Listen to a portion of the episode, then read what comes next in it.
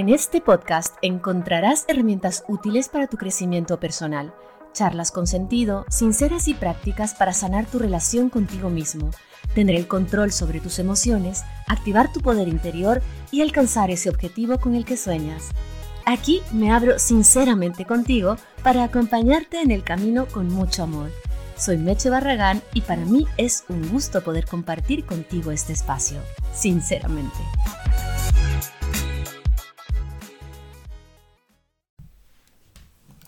Hablar de una infidelidad nos toca a todos.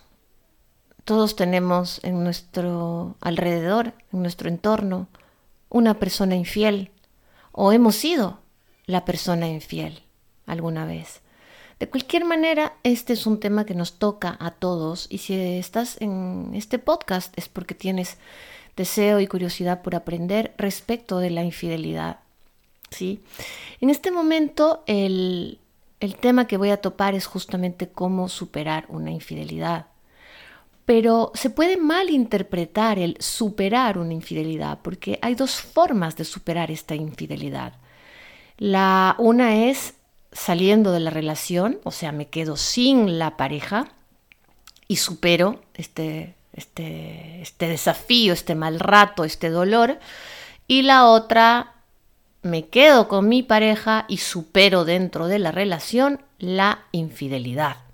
Claro, porque al hablar de superar la infidelidad depende de lo que tú quieras, depende en qué condiciones se dio la infidelidad, en qué condiciones está tu relación y por qué se dio también la infidelidad, porque muchas veces la infidelidad per se no es eh, lo que hace que la pareja se destroce. La pareja ya venía mal de cualquier forma y la infidelidad sería como la cereza del pastel, ¿no? El punto final de la oración, esa sería la infidelidad, pero tendemos a malinterpretar y a pensar que porque hubo una infidelidad, la pareja se fue al carajo, se fue al garete. No, no, no, no, no, no. Esto no funciona así. El tema del día de hoy precisamente la infidelidad y cómo superarla o simplemente una conversación sincera como este podcast entre tú y yo para entender un poquito cómo va esto de superar una infidelidad. Yo soy Meche Barragán y esto es Sinceramente Podcast. Gracias por escucharme, gracias por esos comentarios increíbles que recibo todo el tiempo a mis redes sociales, a mi Instagram, arroba meche-barragán. Em, estos temas que yo topo semana a semana en el podcast son sugeridos mayormente por ti y también por eh, las personas que veo en terapia, en mis sesiones particulares. Este, voy, bueno, voy resonando con un tema o con otro y lo voy grabando semana a semana. El tema de la infidelidad me lo habían pedido ya algunas veces a través de un mensaje privado en Instagram y el día de hoy he decidido, he decidido hacerlo, ¿no?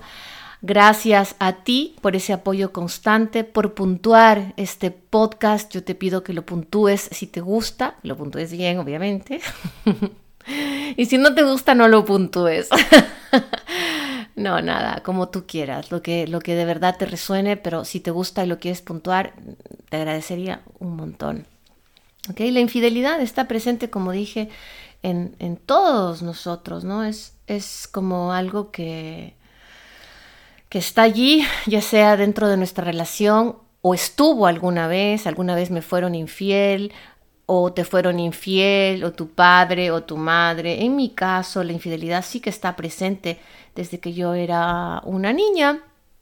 Mi papá le fue infiel a mi mamá en varias ocasiones, entonces yo crecí un poco con ese, con ese tema, ¿no? Que a día de hoy está superado, trabajado, transmutado, masticado, digerido y expulsado.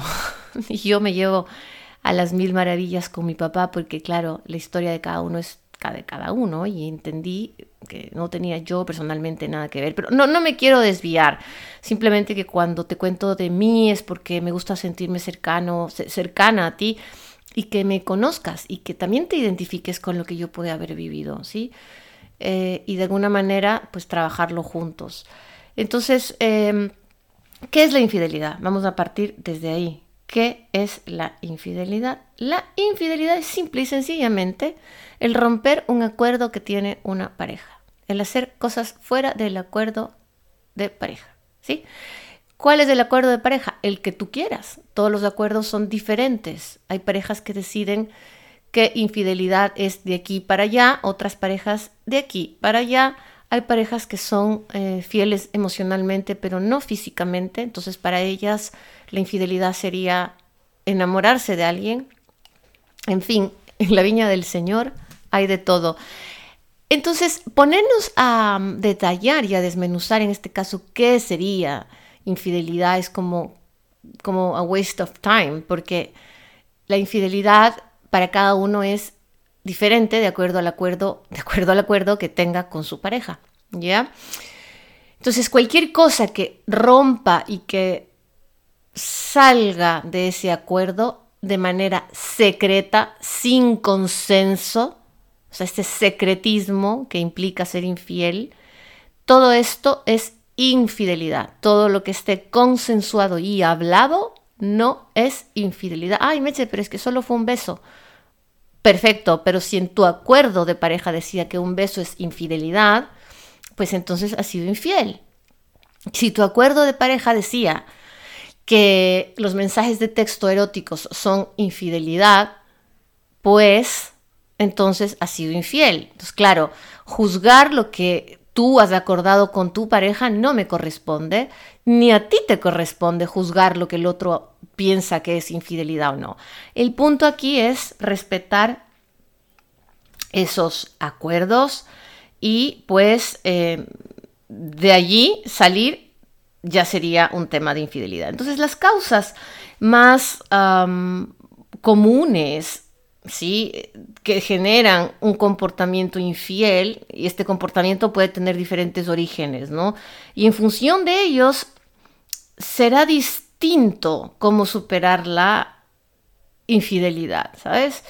Algunos de los motivos que con mayor frecuencia se encuentran detrás de una infidelidad, los voy a enumerar así a grosso modo, porque el punto aquí es cómo superarlo, no los motivos que te llevan a hacerlo, pero igualmente para hacer como un abrebocas quiero empezar a enumerarte ciertos motivos más comunes que decantan en una infidelidad. Entre algunos yo puedo mencionarte, por ejemplo, que la relación está deteriorada, ¿no? ¿Cuántas veces habremos escuchado que la pareja ya estaba rota? Cuando los deseos y las expectativas que uno tiene de su pareja no son satisfechos, es más probable que puedan aparecer esos deseos hacia otra persona. Digamos que se favorece ¿no? la predisposición a conocer a alguien. Exactamente, es lo que te dije hace un momento. O sea, la infidelidad es, es como ya la cúspide de que la pareja ya estaba rota, ¿no? sobre todo cuando hay relaciones de amantes, relaciones un poco más largas que una aventura de que, sabes, me tomé, me pegué una tremenda borrachera, no me acuerdo de nada, fue una aventura, no tengo memoria, sabes, hay diferentes tipos, ¿no? De, de, de, de, infidelidad, pero normalmente es cuando la relación ya está deteriorada. Segundo, ese mm, anhelo de pasión y de amor romántico que se va mutando y que se va transformando conforme van pasando los años en la pareja. Porque con el tiempo puede desligarse eh, en la pareja la pasión, eh, aunque el amor continúa, la pasión va mutando, ya no sientes lo mismo que sentías los primeros días, ¿no? Cuando estabas con, otra persona. Entonces, ese anhelo de recuperar esa pasión y ese amor romántico te lleva también muchas veces a cometer infidelidades. Por ejemplo, también buscar experiencias o algo que no se tiene en la pareja, ¿sabes? Como el afecto, la atención o el sexo que no se encuentra en la pareja, en la relación de pareja mm, durante varios años o meses, dependiendo, te lleva a buscarlo afuera. te digo que son las causas, ¿ah? repito, no estoy justificando ninguna de ellas, solo estoy contándote algunas de las causas que normalmente se dan para que ocurra una infidelidad. Otra, la falta de estímulos o el aburrimiento, tanto si la relación es satisfactoria como si no es satisfactoria, en algún momento simplemente una de las partes se aburre y busca otras sensaciones. ¿sí? Lo novedoso, ellos, ellos sienten que lo novedoso los reactiva y los satisface, ¿no? Algunas creencias, que esas creencias pueden ser erróneas o no, que algunas personas tienen que para salvar una relación duradera, esta es típica, es beneficioso un acuerdo puntual con otra persona, lo que diríamos en buen castellano, una canita al aire. Dicen, una canita al aire para revivir mi relación. Yo me río, pero es, fatal. O sea, pero bueno, hay gente que piensa así, ¿no? Otra, por ejemplo, eh, la adicción al sexo. Una persona de estas características es infiel por tendencia, ¿sí? Es un infiel en serie, digámoslo, ¿no? Este es un problema real que conviene tratar más a fondo, pero es una de las causas también, ¿no? También, por ejemplo, el juego de la seducción. Quienes sienten esta tendencia les gusta tontear, ¿sí? Para reforzar su autoestima, para sentirse más validados, para sentirse más guapos, más guapas, ¿sí? Eh, tontear, ¿no? Coquetear, flirting. Entonces, en este flirteo, ellos se sienten guapos todavía, se sienten guapas, sienten que todavía están en la onda, que todavía están, que todavía los miran, ¿no? Porque claro, es bonito que te, que te miren, que te hagan, o sea, un cumplido, que de pronto puedas seguir siendo atractivo atractiva para el resto. Pero cuando esto se convierte en una obsesión, de ese flirteo, flirteo, perdón, a llegar a una infidelidad y una delgada línea, ¿no? Por ejemplo, em, la inseguridad.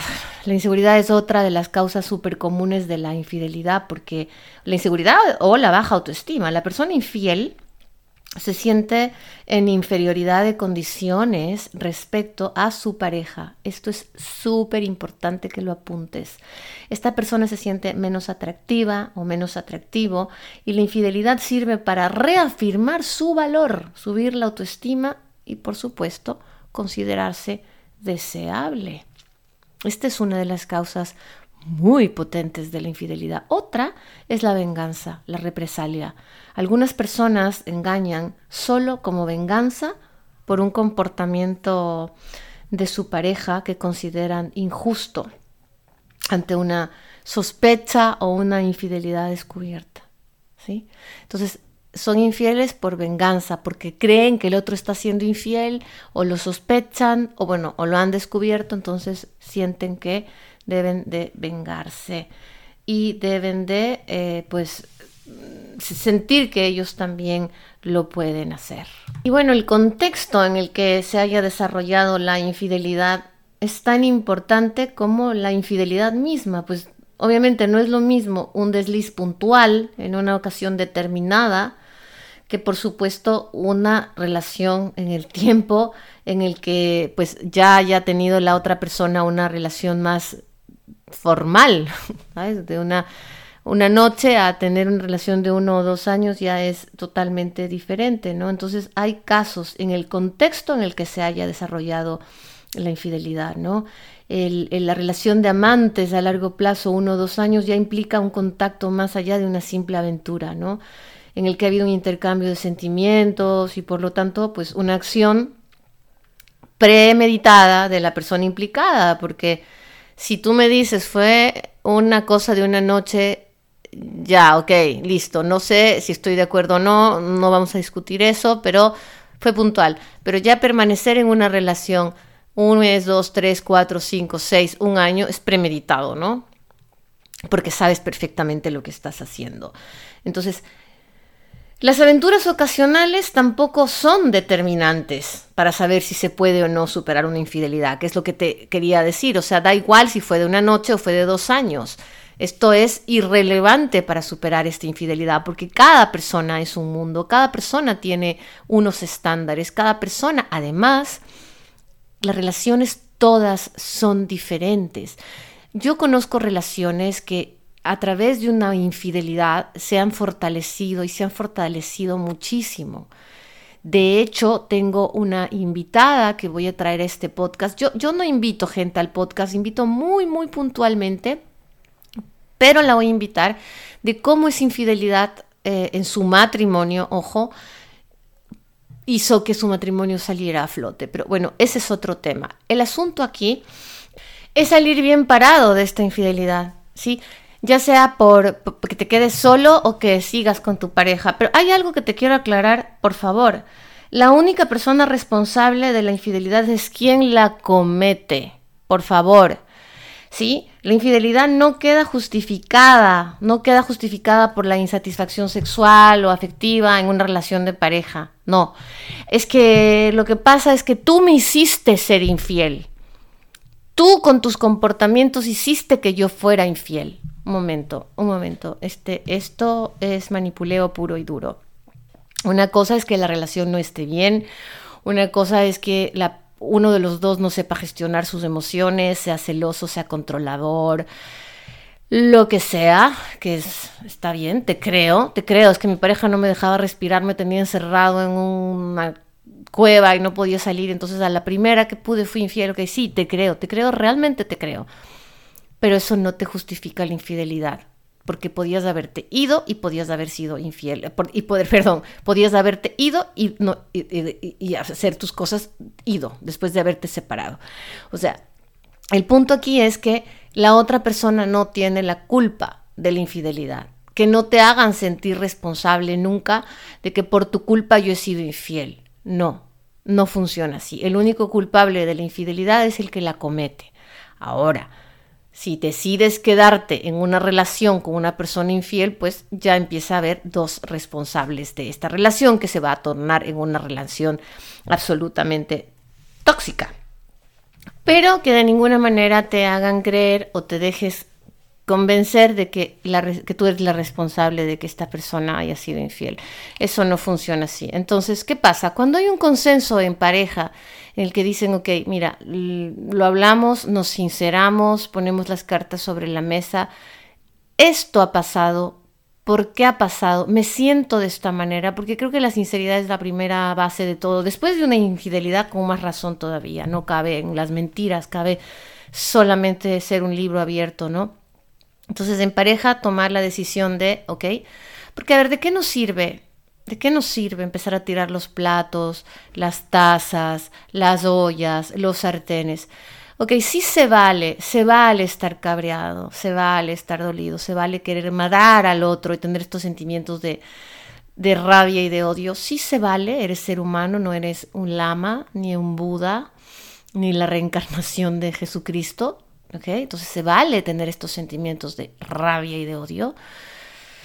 Vivirlos transmutarlos, como digo yo, masticarlos, tragarlos.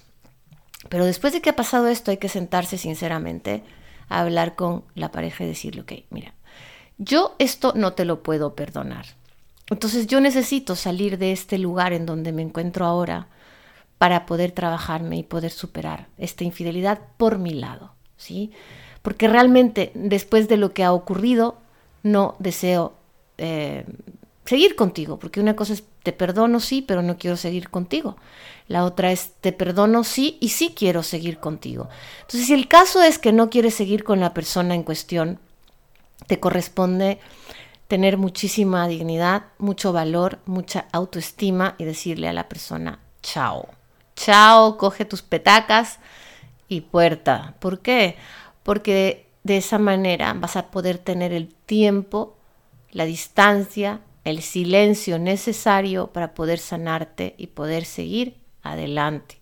Si por el contrario tú quieres tener una segunda oportunidad con tu pareja porque ya lo hablaron o porque tú sabías algo que yo no sé o porque creo que el contexto en el que se dio la infidelidad bueno, hay tantas relaciones de pareja, hay tantos, tantas razones que tendrá una pareja para querer seguir adelante, que claro, sería irrespetuoso y prepotente juzgar a esa persona por querer salvar su matrimonio, ¿no? Muchas veces se han dado casos de que ha habido infidelidad en uno de los dos o en los dos miembros de una relación, van a terapia de parejas para hacer un sano cierre, para poder separarse sanamente.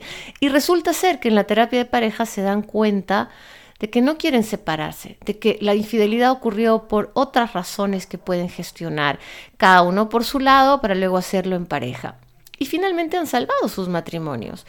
Depende, no, no siempre eh, la infidelidad tiene que ocasionarte una ruptura.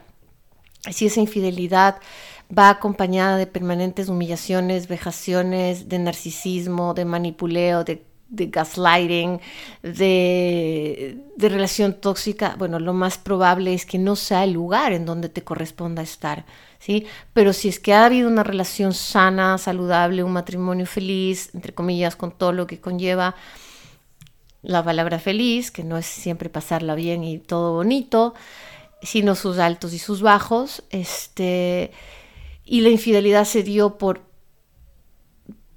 no lo sé, porque claro, no estoy dentro de esa relación y tú crees que la puedes salvar, lo más importante es comprometerse a hacerlo, porque claro, también ha habido casos en los que sí me eché, yo perdono pero no olvido. Claro, entonces estamos viendo películas juntos comiendo popcorn y, de pronto sale una escena de una película donde hay una infidelidad, entonces de ella o él empiezan, ya ves, ya, sé, ya ves, eso me hiciste tú y cuando yo viví este infierno que tú me ocasionaste, entonces el perdonar y no olvidar también puede ser muchas veces contraproducente para una relación que quiere salvarse después de una infidelidad. Entonces hay que tener mucho ojo entre perdono y olvido y perdono y no olvido, porque si no olvido o al menos no intento olvidar, pues voy a estar dando vueltas en círculo y revolviendo la mierda cientos de miles de veces y se va a convertir en un infierno esa relación. Entonces, cuando te son infieles, normalmente lo primero que quieres hacer es matar a esa persona con justa razón y, te, te mereces sentirlo, te mereces sentir ese dolor, esa impotencia, esa rabia.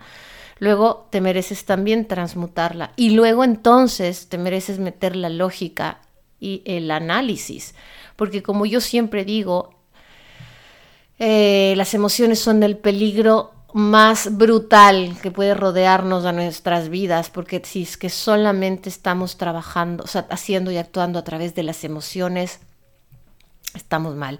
No podemos vivir solamente de las emociones, tenemos que tener un análisis y tenemos que tener un discernimiento y, y una cabeza en las cosas del amor también. Por supuesto, amar inteligentemente, tener, el, tener la gestión de mis emociones yo. Yo soy la que gestiona mis emociones.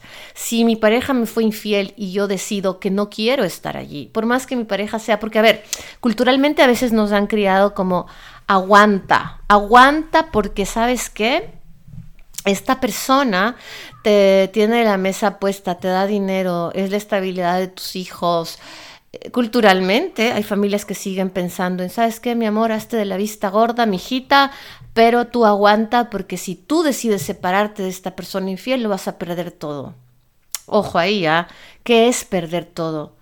¿Sabes? Porque claro, yo entendería que esto en, en, en generación, en muchas, varias generaciones de atrás, era básicamente entendible, porque la mujer no tenía el derecho y la, y, la, y la libertad que tiene ahora, o al menos no podía expresarla de la manera en la que podemos hacerlo ahora, ¿no? Entonces antes ciertamente había que, que aguantar, porque claro, efectivamente, Efectivamente, si el hombre no traía el pan a la mesa, la mujer no comía y peor los hijos. No solamente eso, sino que habían cuatro, cinco, hasta seis o siete hijos en esa misma familia. Entonces, claro, esto era distinto. No es justificable, pero era distinto. Entonces, con esa idea muchas veces nos han criado y nos han dicho, mira, mientras tú tengas este estatus de esposo o de esposa y esta estabilidad, hazte de la vista gorda, que todos los hombres son infieles. Te, ha pasado, ¿no? Que tu madre te dice que todos los hombres son infieles. No, no, no es verdad, no todos los hombres son infieles y no me voy a dejar convencer por esa etiqueta y por ese estigma de que todos los hombres son infieles porque esas son mochilas que tú tienes que gestionarte, que son de tus ancestras, que son de tus antepasadas, que no me corresponden cargar a mí. Si en tus antepasadas todos los hombres eran infieles, pues a mí me corresponde en esta generación romper este, este patrón enfermizo de creencias limitantes, ¿ok? Entonces, claro, muchas veces te dicen quédate ahí porque, claro, costo-beneficio, ¿ok? Entonces, ahí hay un error porque a, qué precio estás quedándote en esa relación.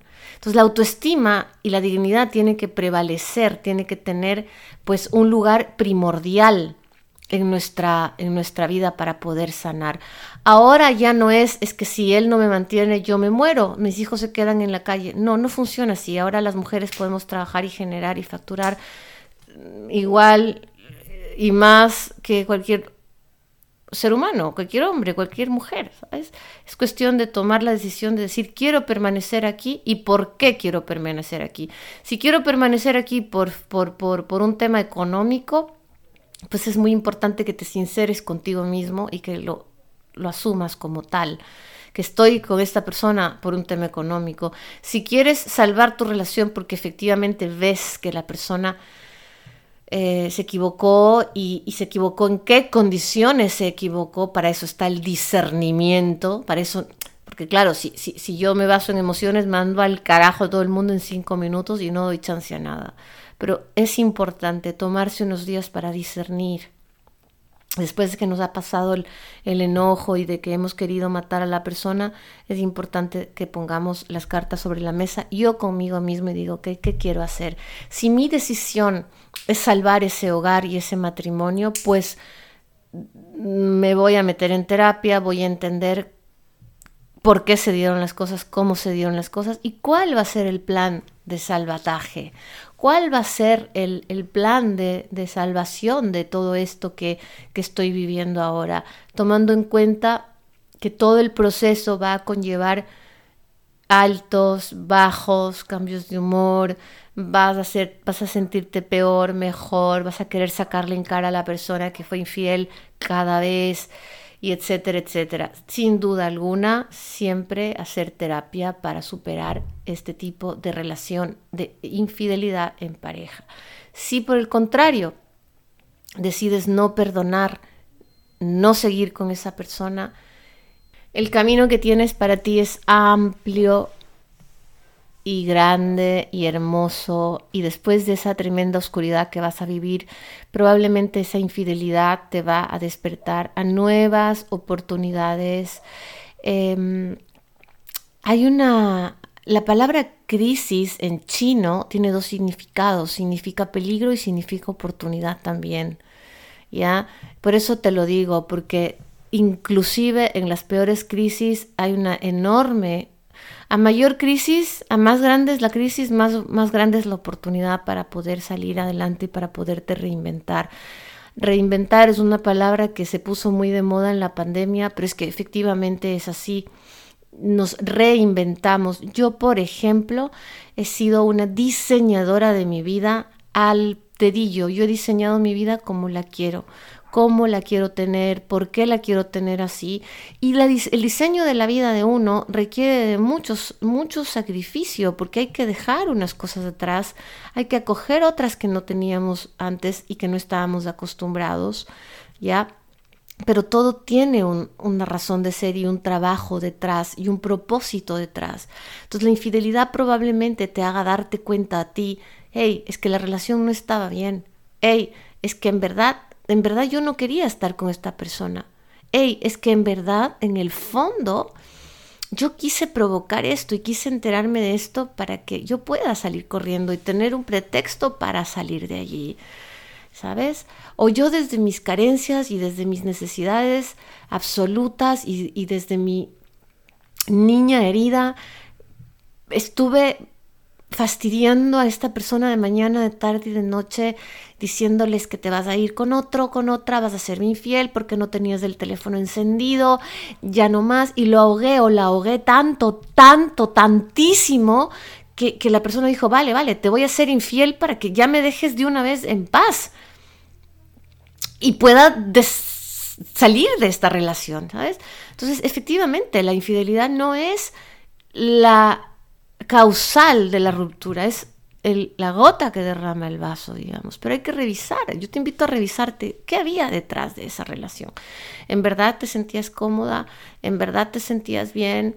¿En verdad estabas tú gestionada, gestionado, trabajado con tus emociones, digamos, en tus manos? ¿Eras dueño de tus emociones o te dejabas llevar por los impulsos siempre y por las emociones sin análisis. Todo esto es importante analizarlo en una terapia porque si no lo tienes claro, no se puede superar una infidelidad. Si no tienes claro quién eres, hacia dónde vas, cuáles son tus puntos a trabajar con pareja o sin pareja, no se puede superar una infidelidad. Pero de lo que sí estoy clara es que la infidelidad se supera pasito a pasito, día a día. Pero es que Meche, quiero que me digas cuánto más o menos va a durarme este proceso horroroso de angustia y de sentir que me falta el aire. sí, yo te entiendo perfectamente. Yo he estado desde allí también. A mí también me han sido infiel. Es horrible, es una frustración, es una cosa que sientes que el mundo se te viene encima. Es horroroso porque te empiezas a imaginar una serie de cosas que son en su gran mayoría irreales. Ninguna cosa que tú te imagines, ya te digo yo, nada de lo que tú te estés imaginando se acerca a la realidad. La imaginación es mucho más potente que la realidad. De verdad, uno tiende a, en la cabeza meter auténticas películas de Oscar para imaginarse cosas que en verdad la, realidad no es así como tú te la estás imaginando. Somos expertos en triplicar y cuatriplicar la imaginación, pero eso solamente está en tu cabeza. ¿Ya? Entonces sí te entiendo cómo te estás sintiendo. Sí, sí te entiendo que es fatal que te, que te sean infiel. Es, es horroroso. Pero aquí tenemos dos caminos. O salimos de esto con altura y con elegancia, o nos hundimos. ¿Sí? Porque muchas personas deciden quedarse en una relación con la persona infiel.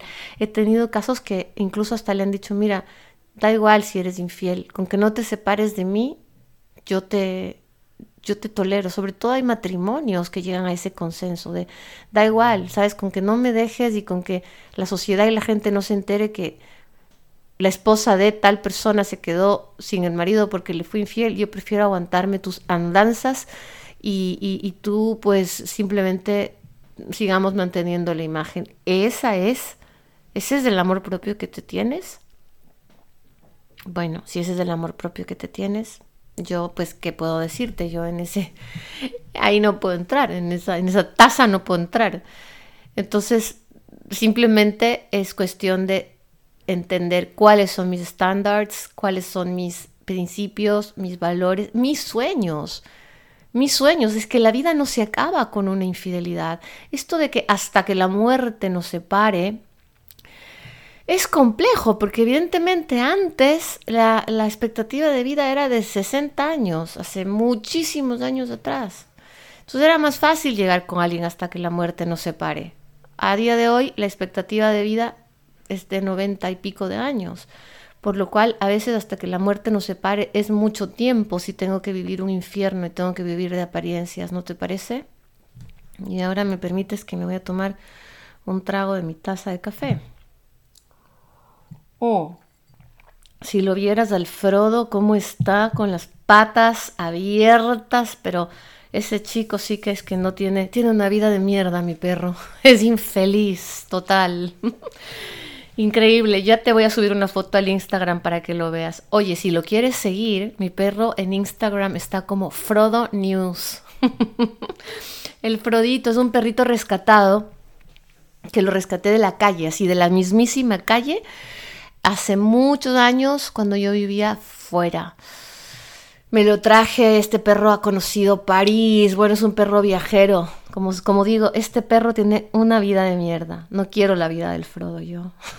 si lo vieras. Bueno, ya me desvié. Es que a mí me gusta estas charlas con café y tal porque son más reales. ¿Ok? Entonces, volviendo al tema de, de superar una infidelidad, básicamente el superar una infidelidad es trascender a esa experiencia. No lo hagamos tan dramático, quitémosle hierro al tema. Sí, es horrible que no sean infieles, es horroroso, ya me ha pasado a mí. Y seguro te ha pasado a ti, por eso estás escuchando este podcast. Pero aquí hay dos opciones, o me salvo la vida o me hundo. Y probablemente salir de esa relación sea salvarme la vida.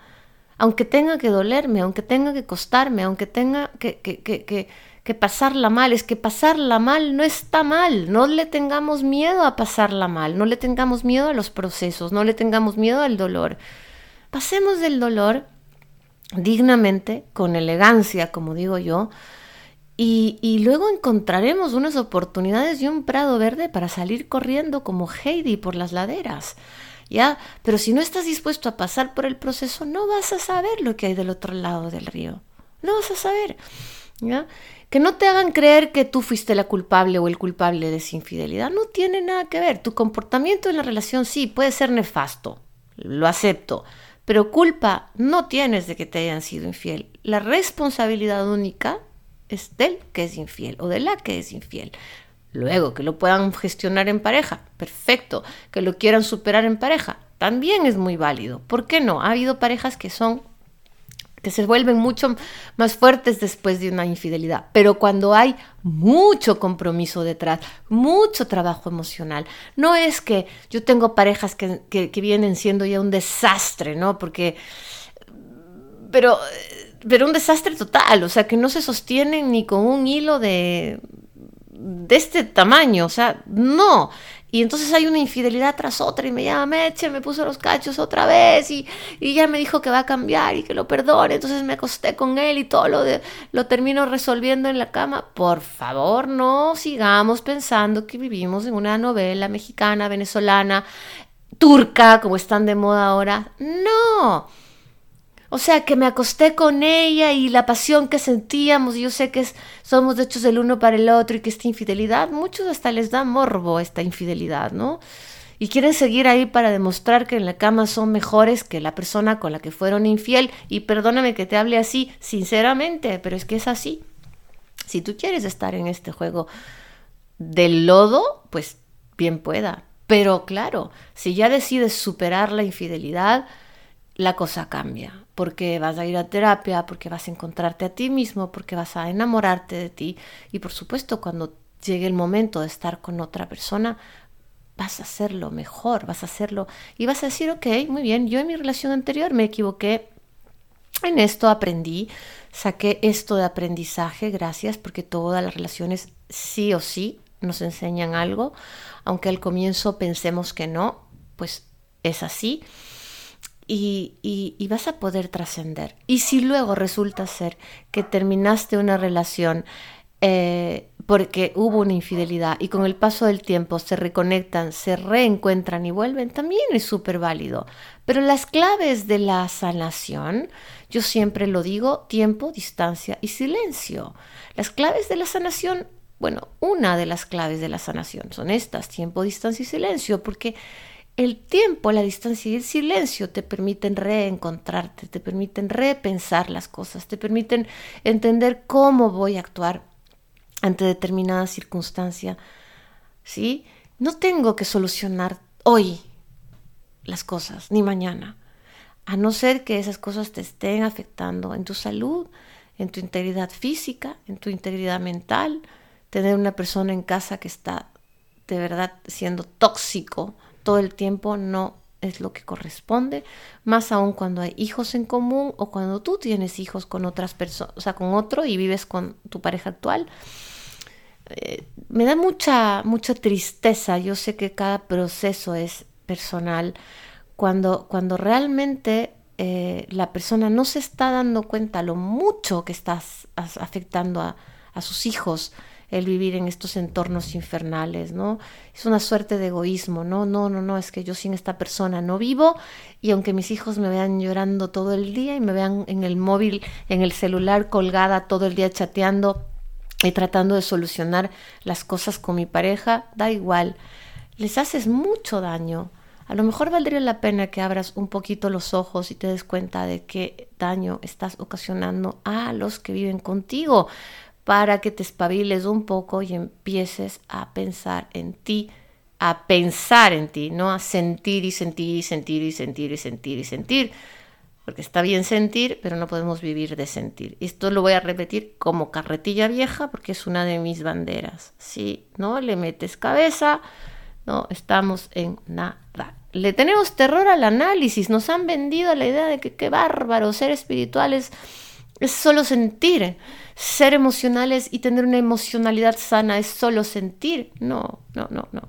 Estas charlas que tengo yo contigo, estas charlas, estas conversaciones de valor, más allá de que te dan una herramienta, si la quieres tomar o no, pues son las cosas que yo siento que debo decirte. Porque yo viví muchos infiernos también, por la causa que estamos hablando ahora. Porque como tú sabes y si me sigues, he tenido una vida compleja emocionalmente, he tenido una vida complicada emocionalmente desde que era una niña.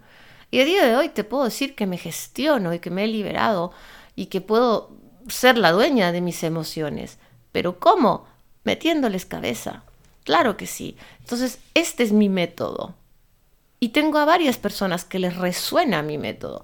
A otras personas quizás no. Y es muy respetable porque gracias a Dios, a día de hoy, hay tanta información y tantos profesionales que creo que a todos nos alcanza y a todos nos alcanza perfectamente y todas las terapias finalmente te, te servirán y te ayudarán a trascender y superarte.